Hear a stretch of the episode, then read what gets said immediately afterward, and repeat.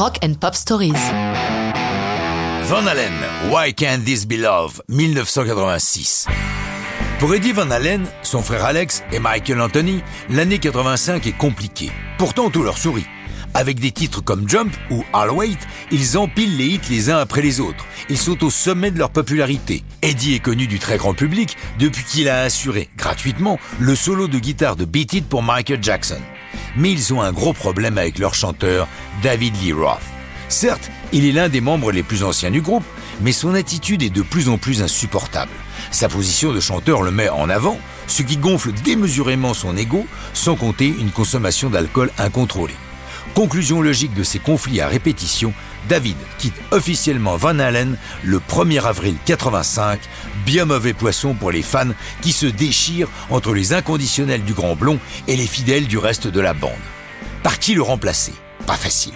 Eddie envisage un temps de faire une sorte de tournante en invitant de grands noms tels Joe Cocker ou Phil Collins. Mais le projet est vite abandonné, trop compliqué à organiser. Curieusement, le nom de l'impétrant va être soufflé à Eddie par son garagiste, qui a dans ses clients un très bon chanteur, Sammy Hagar. Après avoir été le chanteur du groupe de hard rock Montrose, Sammy fait carrière en solo avec un succès certain. Contacté par Van Halen, Hagar accepte de faire un essai il ne lui faut qu'une vingtaine de minutes pour convaincre Eddie qu'il est l'homme de la situation. C'est lui le nouveau chanteur du groupe et la nouvelle est officialisée lors des MTV Awards en septembre 85.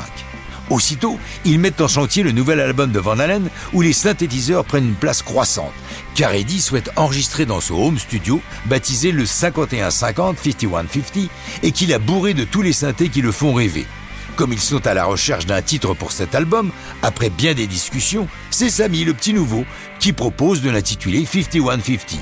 La proposition est adoptée à l'unanimité. Eddie compose Why Can't This Be Love sur un CT Oberheim OB8. Samy écoute ce qu'il a fait et demande à Eddie Ça ne te gêne pas que je cale mon chant sur ta mélodie de clavier?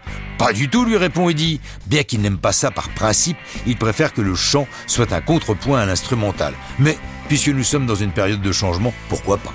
Publié le 26 février 86, Why Can't This Be Love est un hit instantané, entraînant l'album 5150 tout en haut du hit américain. D'ailleurs, tous les albums incluant Agar comme chanteur seront numéro 1. Pas mal pour un remplaçant.